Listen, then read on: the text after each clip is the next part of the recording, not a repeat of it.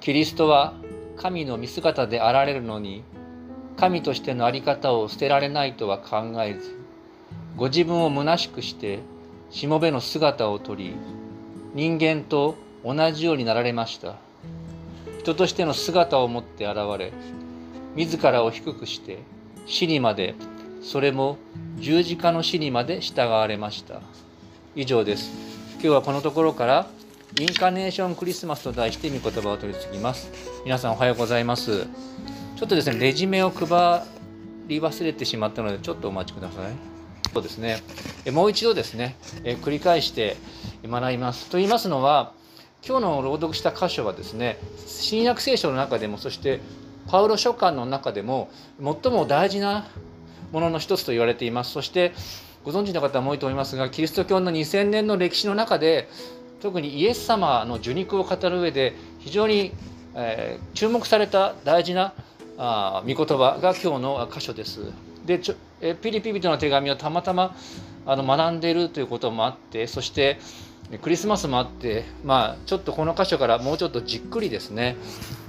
えイエス様の受肉ということを学びたいと思います。英語でインカネーションと言いますね。でこの受肉インカネーションという言葉は非常に大事なキリスト教のあの真理、まあ、難しく言うと神学的な鍵となる言葉ですのでぜひ知ってる方もいると思いますけども覚えておいてください。その中で3つの点から、えー、お話しします。これ導入そのままですね。で、えー、まず最初ですね受肉の中で表されているこのクリスマスの素晴らしい真理それは成し遂げられた大きな贖いというものです。で実は皆さんもご存知かと思いますがイエス様の十字架にはこの罪の贖いというですね意味があります。で罪を贖うというのは罪のもう償う償いとも言い換えることができますが償うということについてですね、えー、私がよく引用する三省堂の新明会国語辞典ではですね償うとは相手に与えた損失などをそれに相当する金銭や物品を提供することによって補うという意味があります。損失を相当する金銭や物品で償う補うことを、えー、償いと言います。数年前ですけどもあるあのご婦人から聞いたんですね。教会と関係ないところですけど。その方のお子さんが小学校でよくあのクラスのあの5年3組とかいう板がありますよね。プラスチックの。その板を壊したんです。でそれでその板の弁償のお金を学校に払ったっていうんです。で私聞いて驚いたのは私が小学生の頃窓ガラス割ったことがあるんですけどもそんなのでお金払ったことがなかったんですね。最近はそういうこの学校のものを壊した時に弁償するんだってことで驚いた記憶があります。しかしその金額はそれほどですねそのプレートは大きくないと思いますけれども神様への償いと考えた時神様への罪を償うと考えた時に私たちはですねその罪が私たちの想像をはるかに超える大きなものだということを考えなければいけないんですね。ある、まあ、神学者キリスト教の有名な、まあ、神学者は人間のこの犯した罪の大きさについてこのように言うんですね。それは天地万物を作られた創造主への反乱で宇宙の道徳的な秩序の破壊だっていうんです。人間の犯した罪人類の罪というのは天地万物を作られた創造主への反乱で宇宙の道徳的な秩序の破壊であるそのように、まあ、言っているんですね。でそのような大きなこの罪の償うことそれほど大きなものですので人間にはこの罪を賠償する能力を持ち合わせていないわけです。しかし神様にはですねその罪を償う義務もないわけですね。でしかし唯一神が人間になることができればそのお方は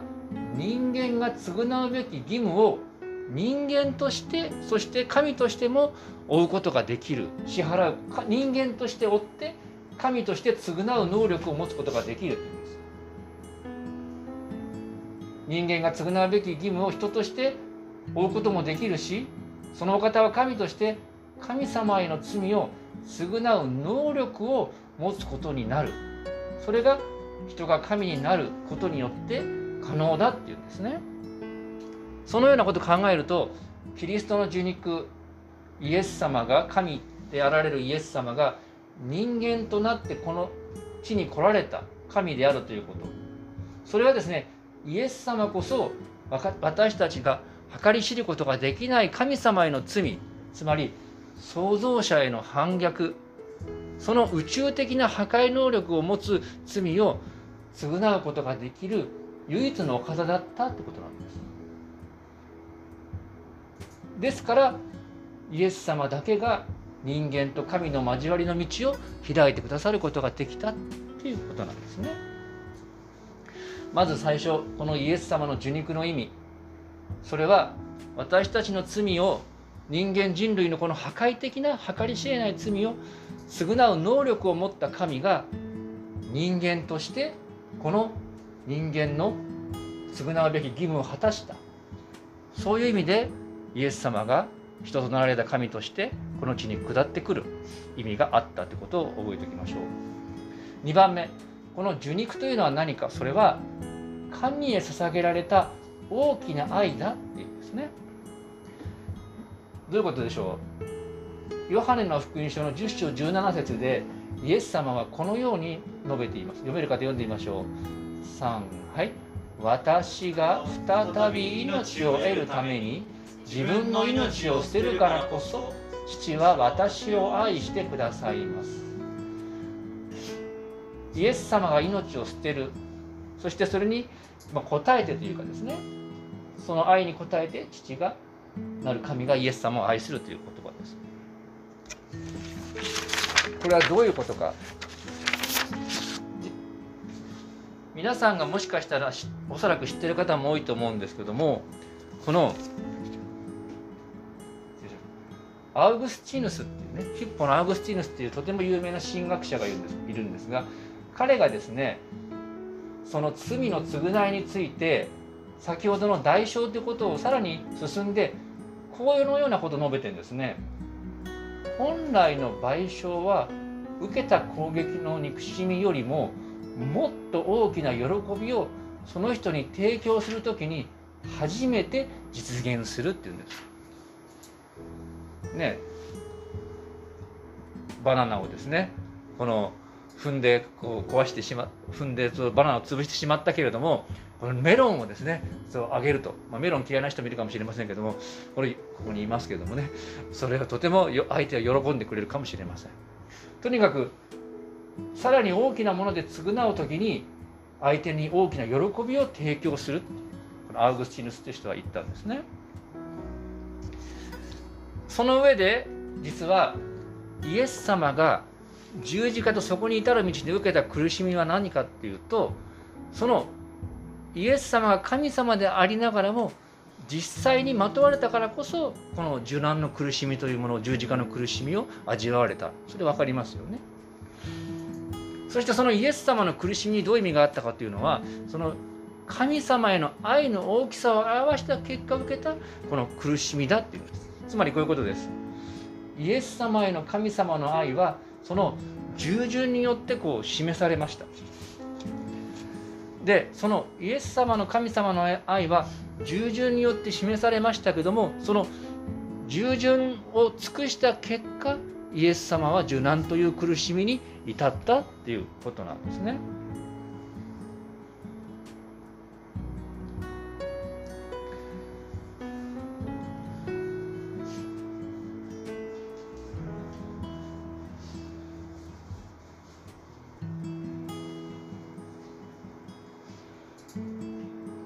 ス様はですねその中でご自分の十字架とこの父への愛ということを従順ということと愛ということを関係してヨハネの福音書の中でこう述べているんですね。ちょっとこの前のパワーポイントにはありませんが皆さんのレジュメのですね1ページ目の下から3段落目にですねヨハネの15章の10節という言葉があります。ちょっと私読んでいますし読める方は読んでみましょう。3はい私が私の父の戒めを守って父の愛にとどまっているのと同じようにあなた方も私の戒めを守るなら私の愛にとどまっているのです。この前半の部分、イエス様ですね。私が私の父の戒めを守って、つまり父に道に従うことによって、父の愛にとどまっているって言っているんですね。このように、愛と従順というのは切っても切れない関係であるわけですね。例えばですね、まあ、クリスマスプレゼントをね買う時に皆さんがこう愛している家族とかパートナーからですね何々が欲しいと言われたらですねこの、まあ、今はあれあれか知りませんけどもその相手が欲しがっているものをですね探し探してですねいろんなお店を歩き回る寒い寒さを我慢してですねそういう苦しみにもめげずにあっちこっちのお店を探してこのプレゼントを手にするわけです。まあ、今だったらですね、簡単ネットでこうサーフィンしてできるかもしれません。私もちょっと子供が欲しいって言ったものはなかなかなくてですね、ネットであっちこっちこう子供がちっちゃい頃ですね、探した覚えがありますけれども、まあ、とにかくですね、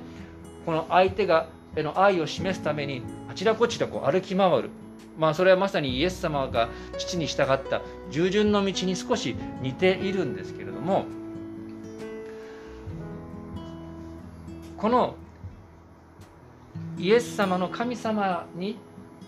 従い尽くした。神様への愛をこの表して従い尽くした。その行き着くところそれが受難であり苦しみの十字架だった。ということなんですね。愛ゆえの従順そしてその従順の極みが十字架だってことを、まあ、今日読んだこのパウロの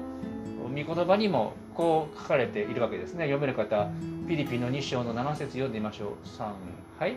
人としての姿を持って現れ自らを低くして死にまでそれも十字架の死にまで従われました。神の在り方今日ちょっと前半触れませんでしたけどイエス様はこの地に下られる前からですね道と一緒に天地を創造した神として存在しておられました。しかしその神としてその在り方を捨てることができないとは考えないでこの神でありながら人間の姿を持ってこの地に下った。そしてしもべの姿をとって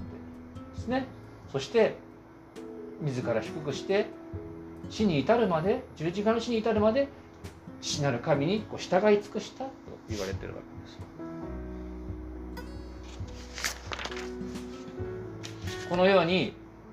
イエス様の十字架とそれに至る受難というのは神様へのイエス様の大きな愛の証なんですねそして実はイエス様が肉体を持っておられたからこそこの受難と十字架という痛みと苦しみを身をもって体験されたわけなんですね。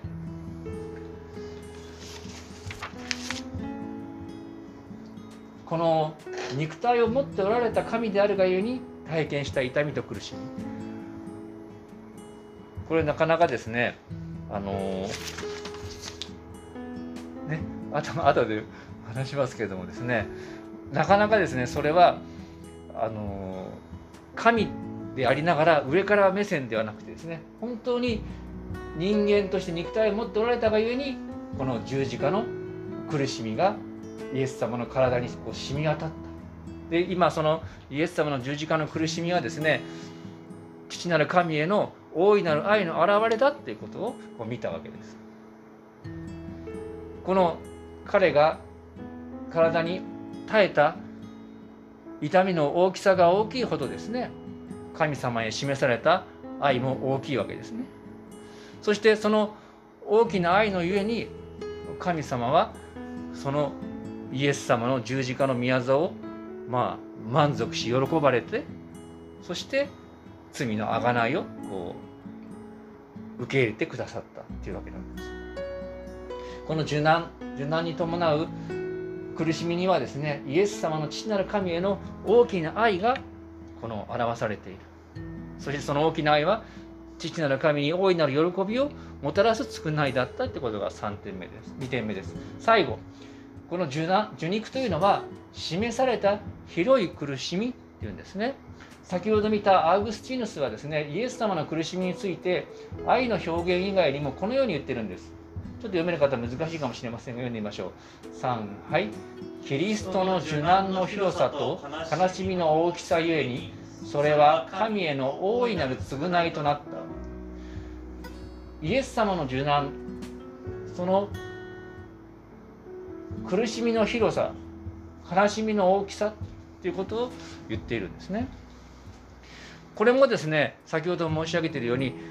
イエス様は単なる神でなくて肉体を取った神であったからこそこの苦しみ悲しみを経験されたわけです。実はですねあの私子供の心心に印象に残った話があります。イエス様を信じたのは18歳の時でしたけどもその前の小学生の時ですね。学校の先生に聞いた皆さんもよく知ってる芥川龍之介の「雲の糸」という小説ですね。雲の糸。で雲の糸簡単に言うとですね神様がこう人間がこの地獄ですか？そこで苦しんでるのを見て救おうと思って糸をこう垂らしたわけですよね。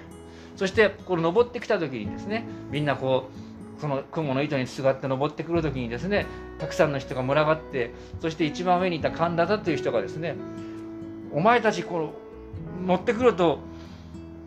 糸が切れるから降りろって言ったそれを見てこの神様は糸をプツンと切ってみんなこう地獄に落ちてしまったその話をこうよく思い出すんですけれどもそのようにですね聖書の神様っていうのは高いところから人間を見下ろして人間の痛みを何も感じない方じゃないんですね。人となられてこの地に下られてそして他でもないその人の罪を背負ってですね十字架の上で自らの体を持って苦しみを味わわれたこの芥川龍之介が描いた人間を担わない人間の苦しみを担うことと関係ないそのような神の姿はそこにないわけです。このようにイエス様の神としての悲しみは大きくですね苦しみは広いものであった。そして実際そのイエス様の苦しみの叫びが聖書に記されていますね。マタイの27章46節読める方読んでみましょう。3はい。3時ごろイエスは大声で叫ばれた。エリエリレマサバクタニこれは我が神我が神どうして私をお見捨てになったのですか？という意味である。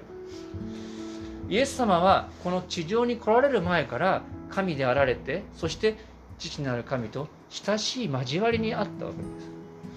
そのイエス様が十字架の上で味わわれた苦しみそれはその父なる神様との関係が引き裂かれている。そして苦しみの極みの中で叫び求めても何も答えられない沈黙があった。その苦しみの大きさと悲しみの広さがこのイエス様の言葉に凝縮されている。わけしかしその苦しみの意味それは全人類の呪いの罪が罪の呪いがのしかかったこの最も広く大きなこの悲しみであったわけですね。しかし幸いなことに父なる神様はこのイエス様の祈りを聞いてイエス様を通してこの私たちの罪をあがなってくださったその償いを受け入れてくださったんですね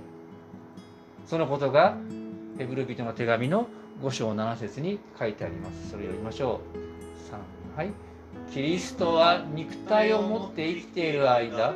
自分を死から救い出すことができる方に向かって、大きな叫び声と涙を持って祈りと願いを捧げ、その経験の家に聞き入れられました。イエス様のこのお苦しみ、この十字架の叫びはですね、神に届いて、そして神はそれを良しとして、人類のそして私たちの罪を償ってくださったのです。クリスマスにはこのようなイエス様の受肉を覚える幸いな時でありますのでそのことに思いを馳せながらこの1週間共に歩んでまいりたいと思います。お祈りしましょう。天の神様皆を賛美いたします。イエス様が十字架の上で受けられたお苦しみそれは神であられそして人となられたお方の贖いの宮座でありそしてその私たちの罪の償いであること大きな悲しみと苦しみであったこと神の怒りを和らげ喜びへと変えるものであったこと知ることができました。その人となられた神そのイエス様が来られた幸いをこのクリスマスの時期私たちが覚えて過ごすことができますようどうか導いてください。この願いと感謝を私たちの救い主主イエス様のお名前によってお祈りします。アーメン。それではしばらく1分ほど御言葉に答えて黙祷する時間をとってください。